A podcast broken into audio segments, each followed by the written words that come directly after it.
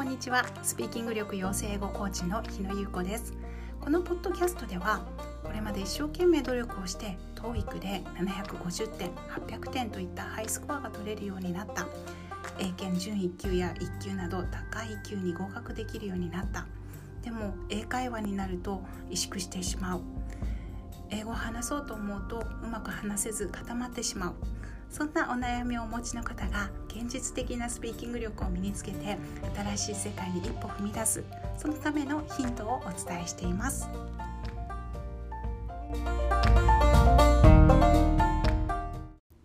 改めましてこんにちは。日野優子です。今日は英会話をしている時にどうしても自分の間違いが気になってしまって何度も言い直してしまう。それをこう直したい時にとっても効果的な方法をお伝えしたいと思います。で英会話をしている時にどうしても自分が言ったことが気になって何回も言い直してしまう。なかなかこうスムーズに次の言葉に移れないっていう症状にお悩みの方っていうのはとても多い気がします。私もかつてそういう あの悩みがあったんですけれど。でその時にねその状態をこう改善していく方法っていうのはいろいろあるんですけれど今日はその中でなんかこう心の面でねあのとても効果的だなと思う方法があるのでそれをお伝えしたいと思います。でそれはですね、えっと、他の人が英語を話している時に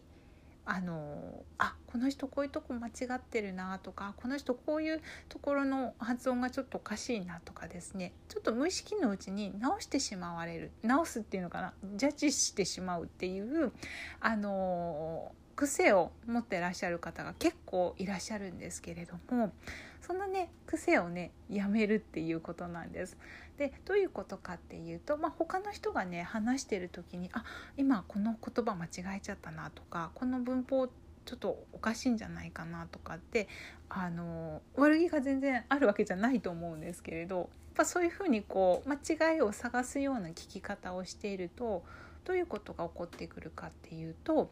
自分にね自分が英語を話す時にももう一人の自分がその癖を自分に向かってこう使ってくるっていうことが起こってきます。で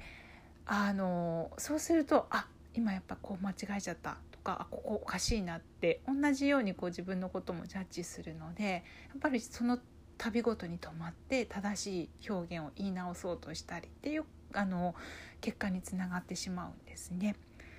でこれをねじゃあどういうふうに変えていくか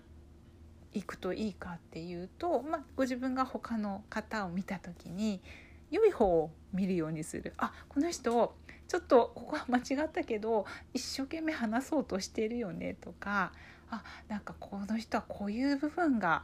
いいな間違っててもこう表情が綺麗で表情ニコニコしててとっても素敵だなとか何かねいいところを見つけようとする。でね、それってこうあの慣れるまでちょっと無理やりいいところ探そうとしたりしないといけない時あるかもしれないんですけどだんだんやってるとあの癖になってきます。で癖になってくると自分が英語を話す時にも自分に対する攻撃っていうのがちょっと減ってくるんですよね。同じように自分に対してもあのいいところをこう見ようとする心が育ってくるのでそうするとダメ出しが少なくなってきてで止まる回数も自然と少なくなってくるっていうことが一つあります。で脳のあの回路の話ちょっと専門的なお話になるんですけど、えーと、脳っていうのは自分が普段してる行動何回も何回もこう当たり前みたいにしてる行動っていうのはあんまり考えなくてもすぐできるように脳の回路神経回路っていうのが太くなっていくそうです。であのもう無意識にその行動ができるようにねあの力強い神経神経のこう回路ができていくそうなんですけれどじゃあ新しい行動とか新しいなんかこうね今回で言えばいいところを探すっていうことですよね。そういうこうあの動きをあ今度適用しようとしたら最初はやっぱりすごいこう不便なんですねやっぱり無理やりいいところ見つけないといけないとかちょっとこう、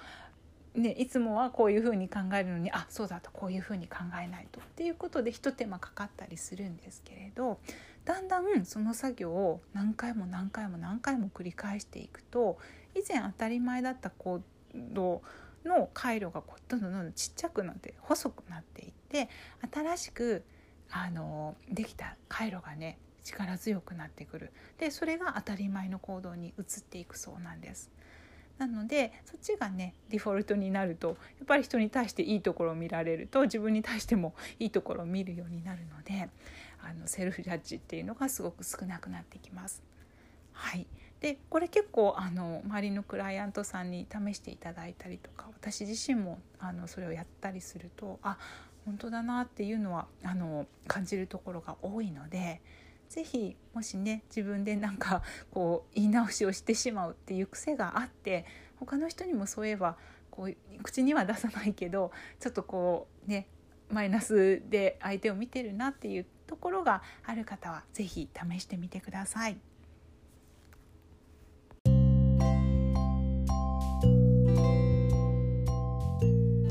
最後までお聞きくださりありがとうございましたこの放送があなたのお役に立てばとても嬉しいです。もし放送の内容や私のしていることに興味を持ってくださったらホームページこちらに書いておりますのでぜひチェックしてみてください。また Facebook では女性限定ですがお友達申請を受け付けております。毎日英会話についてとかスピーキング力についてあとおすすめの教材とかその他いろいろお話ししておりますので是非 Facebook もチェックしてみてください。それでは次回の放送もどうぞお楽しみください。ありがとうございました。